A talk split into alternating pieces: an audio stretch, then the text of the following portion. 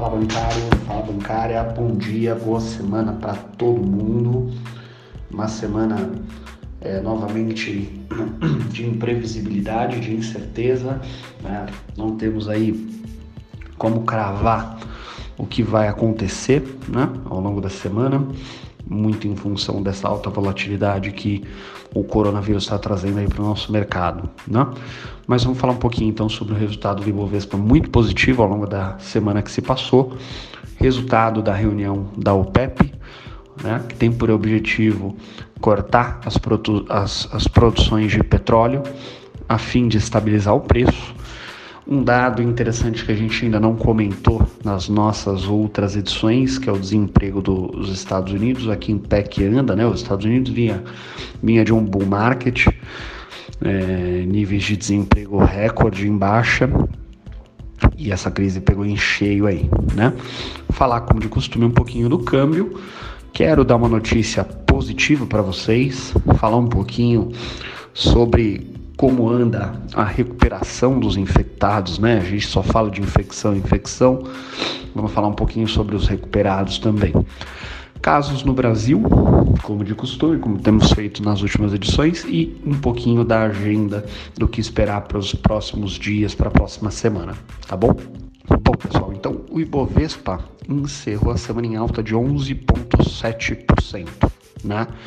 O nosso Ibovespa na última quinta-feira, uma vez que sexta foi feriado, encerrou a semana em 77.681 pontos, né? É, teve, a gente tem como destaque aí, como estímulo para o Ibovespa, a redução da contaminação nos países europeus, no ritmo de contaminação, na verdade, né? É, também auxiliou os pacotes trilionários aí dos, dos, dos governos em torno do mundo, o Japão também aprovando o pacote, enfim, Estados Unidos também injetando doses cavalares de liquidez nas economias, né? É, a expectativa, a especulação em cima da expectativa do que aconteceria na reunião da OPEP também fez o mercado saltar na segunda e na terça-feira. Hum, foram os dois dias que o nosso mercado subiu muito forte, bastante puxado pela Petrobras, obviamente por questões óbvias, ela diretamente ligada com o que acontece com o preço do petróleo, que é uma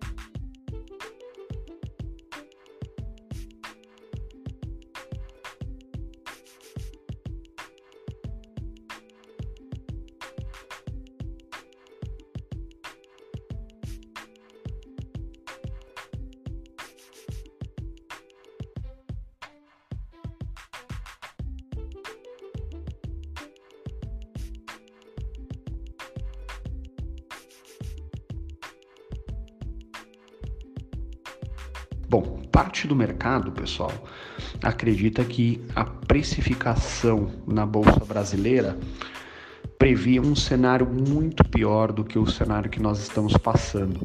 E para essa fatia de mercado, isso explicaria as altas nas últimas semanas. Né? É, como estamos observando uma situação não tão grave quanto se previa, o mercado deu um novo preço para essa crise, então o Ibovespa subiu. É óbvio que isso não significa que as coisas não vão piorar, tá bom? É, já temos hospitais muito próximos da capacidade máxima, os, em especial os, os, hospitais referência no tratamento do coronavírus, né? E aparentemente ainda estamos distante do pico da doença, né? Mas para o mercado, para essa fatia de mercado, muito provavelmente estaríamos em situação muito pior. Então estamos lidando bem com ah, o ritmo de contaminação e com a crise do coronavírus tá bom? Então tem uma parte do mercado que acredita e aí para essa parte do mercado para que a gente volte a cair forte como é, caímos no começo da crise, só se houvesse uma quebra de expectativa, uma piora muito grande, algo surpreendentemente para baixo. Importante salientar que tem uma parte do mercado que ainda acredita que o Ibovespa vai voltar forte, né? Mas é, essa essa é, esse conceito de que precificávamos uma situação muito pior é, para o momento em que estamos vivendo é uma fatia considerável do mercado aí, tá bom? É importante salientar, pessoal, para quem lidar com cliente investidor todos os dias, que o cenário é imprevisível. Uma tomada de risco agora imputa num potencial de muito ganho ou muita perda, né? Importante que o capital alocado para eventualmente buscar alguma possibilidade nesse sentido seja uma aplicação para longo prazo, né? E que te, esteja devidamente protegido e que não dependa desse recurso, em especial no curto prazo, tá bom, pessoal? Isso é importantíssimo. As oportunidades elas estão aí. É preciso avaliar, obviamente, a saúde financeira da empresa para isso não virar um um problema maior, né? A empresa estando em boa saúde, o preço estando bom, é uma oportunidade desde que seja para médio longo prazo, até porque a gente não sabe se batemos no fundo mesmo e quanto tempo que isso vai durar, tá bom? Lembrando que nosso intuito não é recomendar, consulte sempre a asset ou a área de investimentos da instituição onde você opera, tá bom? Reunião do OPEP, pessoal foi, é, juntamente com a Rússia, fechou acordo para corte de produção. Porém, como disse, talvez não seja suficiente para absorver a queda da demanda. O barril de, de, tipo Brent começou 2020 é, avaliado em 66 dólares e chegou a valer em 31 de março 22,74 dólares, ou seja, uma queda bem acentuada aí, né? É, de quase 70%, puxado pela queda da demanda e ainda pelo aumento da produção mundial em função da desavença entre Rússia e Arábia Saudita, né? que ao invés de cortarem a produção, resolveram aumentar para se afrontarem. Né? Atualmente está muito próximo dos 31 dólares o barril.